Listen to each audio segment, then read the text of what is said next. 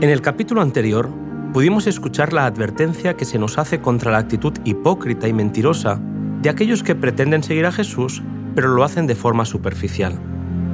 En el capítulo de hoy, ante el Sanedrín, veremos el cuidado maravilloso de Dios hacia sus hijos.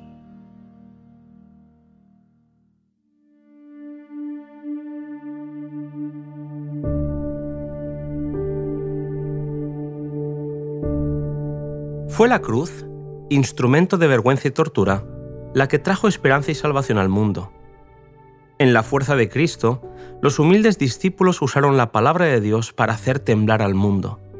En Jerusalén, lugar de arraigados prejuicios, los discípulos predicaban valientemente la crucifixión, resurrección y ascensión de Cristo.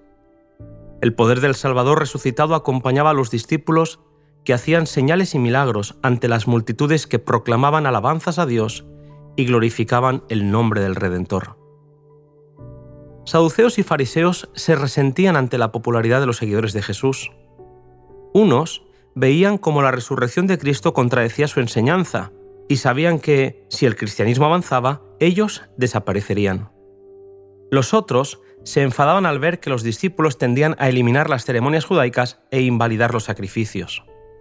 Los dos grupos se pusieron de acuerdo para intentar acallar a los discípulos y con violencia echaron a Pedro y a Juan en la cárcel pública. Ciegos por el odio, no admitían la posibilidad de estar equivocados en su comprensión e interpretación de las escrituras. Frente al trato recibido por parte de los líderes judíos, los discípulos no se dejaron intimidar. El Espíritu Santo les recordó las palabras de Jesús. ¿No es el siervo mayor que su Señor? Si a mí me han perseguido, también a vosotros os perseguirán. Si han guardado mi palabra, también guardarán la vuestra. Mas todo esto os harán por causa de mi nombre, porque no conocen al que me ha enviado. Juan 15, versículos 20 y 21. Aquella noche el cielo intervino, y un ángel del Señor abrió las puertas de la cárcel y ordenó a los discípulos que volvieran al templo para predicar las palabras de vida. Los sacerdotes convocaron el concilio para poder acusar a los discípulos de insurrección. Se les acusaba de haber asesinado a Ananías y Safira y de conspirar contra el orden establecido. Ante el temor de ver al pueblo convertido al cristianismo, querían castigar a los discípulos y los mandaron llamar. Enorme fue su sorpresa e indignación cuando supieron que ya no estaban en la cárcel, pero estaban en el templo enseñando al pueblo. Por temor a un levantamiento popular, dieron orden de que los trajeran, pero sin violencia. Al presentarse por segunda vez ante los hombres que parecían resueltos a destruirlos, no se advirtió señal alguna de temor ni vacilación en sus palabras o actitud. Dios los había librado de la cárcel y ahora ellos estaban dispuestos a sufrir por el Maestro. Pedro afirmó con rotundidad, es necesario obedecer a Dios antes que a los hombres. Dios les había ordenado que predicaran y no había concilio humano que pudiera impedir que ellos siguieran las órdenes del Señor. Frente a los turbados sacerdotes y ancianos, los acusados se convirtieron en acusadores, inculpando de la muerte de Cristo a quienes componían el concilio. Ellos habían enviado a la cruz al príncipe y salvador que Dios había levantado. Los sacerdotes no necesitaban nada más para condenar a los discípulos, pero Gamaliel fariseo de buena reputación y hombre erudito, intervino ante el concilio diciendo, Varones israelitas, mirad por vosotros acerca de estos hombres en lo que habéis de hacer.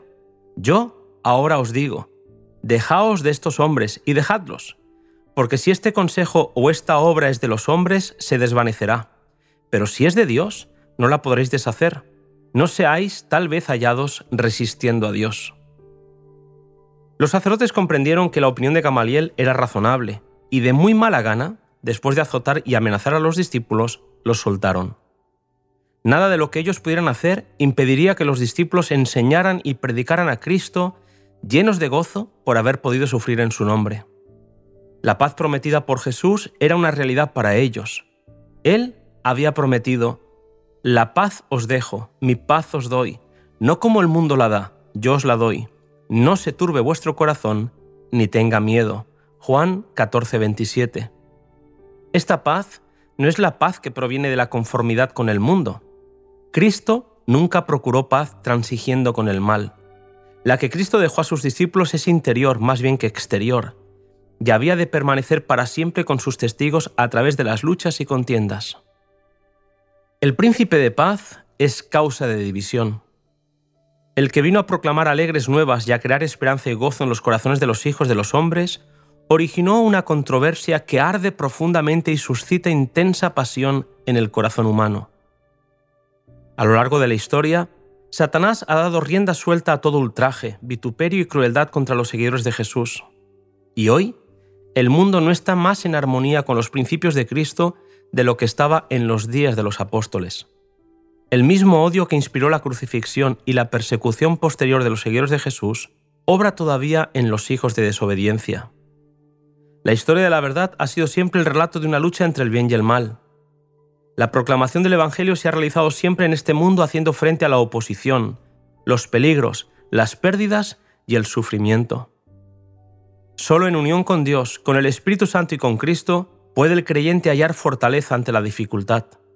Se nos ha prometido que nada nos puede separar del amor de Cristo. En el banquillo de los acusados por causa del Evangelio, o en la celda de una cárcel por testificar de la verdad, allí está Jesús consolando con su presencia y su amor. Podrán matar al cuerpo, pero no podrán dañar el alma. Confiad, dice Jesús, yo he vencido al mundo. No temas, porque yo estoy contigo. No desmayes, que yo soy tu Dios que te esfuerzo. Siempre te ayudaré, siempre te sustentaré con la diestra de mi justicia. Isaías 41, versículo 10.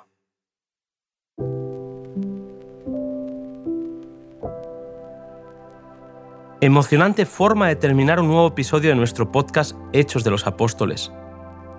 Nos volvemos a encontrar en el siguiente capítulo cuyo título es Los siete diáconos.